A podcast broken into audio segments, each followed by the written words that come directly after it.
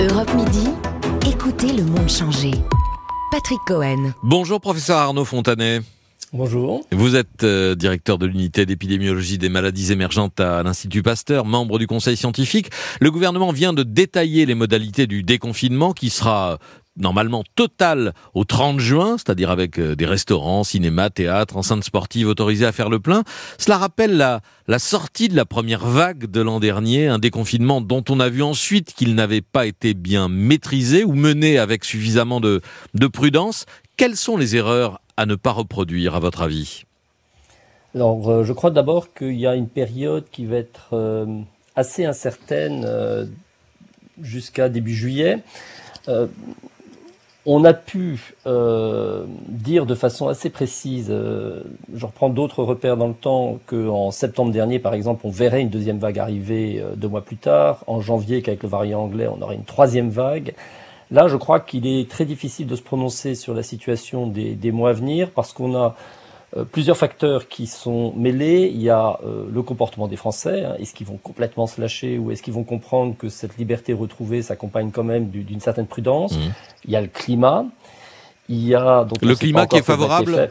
Le... Alors le climat qui va être plus favorable dans les dans les mois à venir certainement. Il y a les variants dont on sait qu'ils sont plus transmissibles, qui peuvent échapper à à l'immunité pour d'autres euh, et on ne sait pas très bien quel est le variant qui va s'imposer. Puis il y a la progression de la vaccination. On est actuellement à 25 on espère être à 50% euh, début juillet si vraiment le, le rythme s'accélère. Et euh, de pouvoir dire aujourd'hui euh, entre ces différents paramètres lequel va l'emporter pour les grandes tendances, c'est difficile. Le message pour moi, il est mettons-nous dans les meilleures conditions. On a actuellement une descente qui est, euh, je dis pas spectaculaire, mais qui est vraiment marquée. Hein.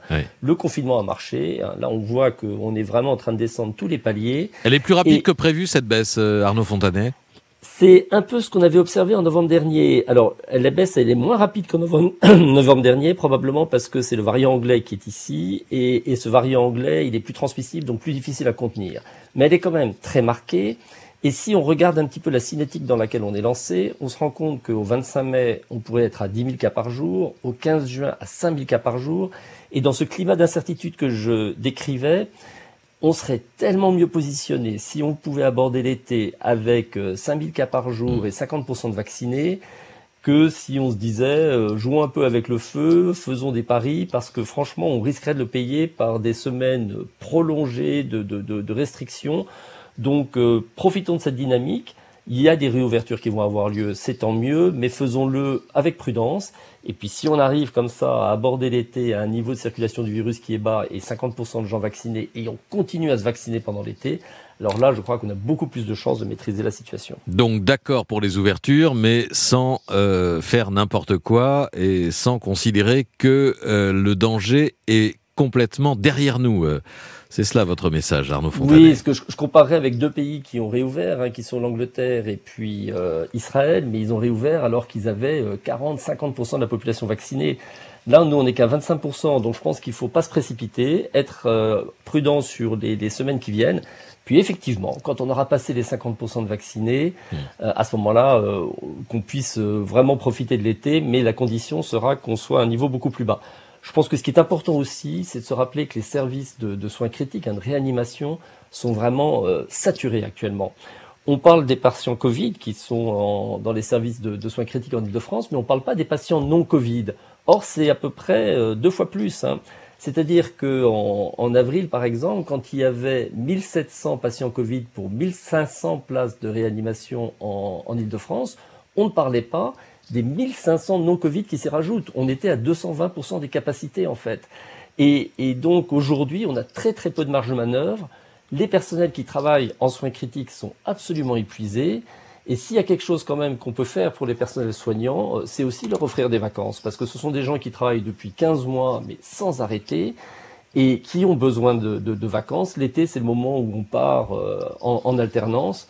Et franchement, je pense qu'on leur doit vraiment ça. Et, la meilleure façon de leur offrir des vacances, bah, c'est nous-mêmes de faire un peu attention dans les, semaines qui viennent. On profite des mesures euh, de réouverture, mais on fait un peu attention. Vous insistez sur les comportements euh, individuels et, collectifs. Comment doivent se comporter les personnes vaccinées? Est-ce que le fait d'être vacciné ne euh, peut pas donner l'illusion d'être immunisés ou sortis des chaînes de contamination?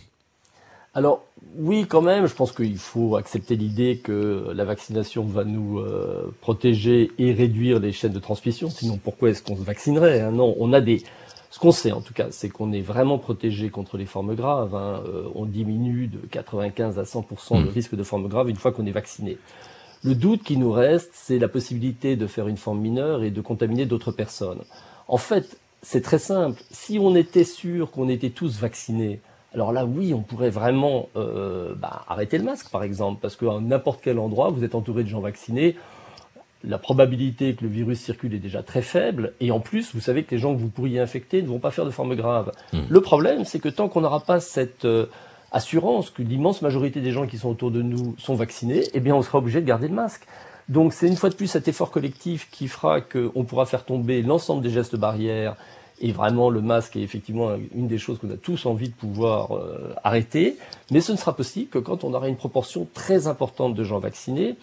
Et là encore, je reviens sur cette idée de, l'été et puis de la rentrée qui, qui viennent. On a des vaccins qui sont globalement très sûrs, qui nous protègent contre les formes graves.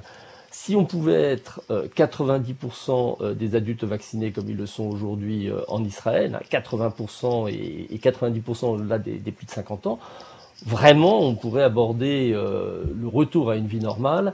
Et donc j'espère qu'une fois qu'on aura atteint les 50% en juillet, cet effort se poursuivra pendant l'été pour qu'on ait le meilleur été possible et puis la meilleure rentrée possible. Merci beaucoup Arnaud Fontanet d'avoir été en ligne dans Europe Midi. Merci à vous. Europe Midi, Patrick Cohen. Le trésor de Christophe Lamar dans un instant, puis la France bouge avec euh, comme invité le PDG du groupe Renault, Jean-Dominique Sénard. Bonne journée.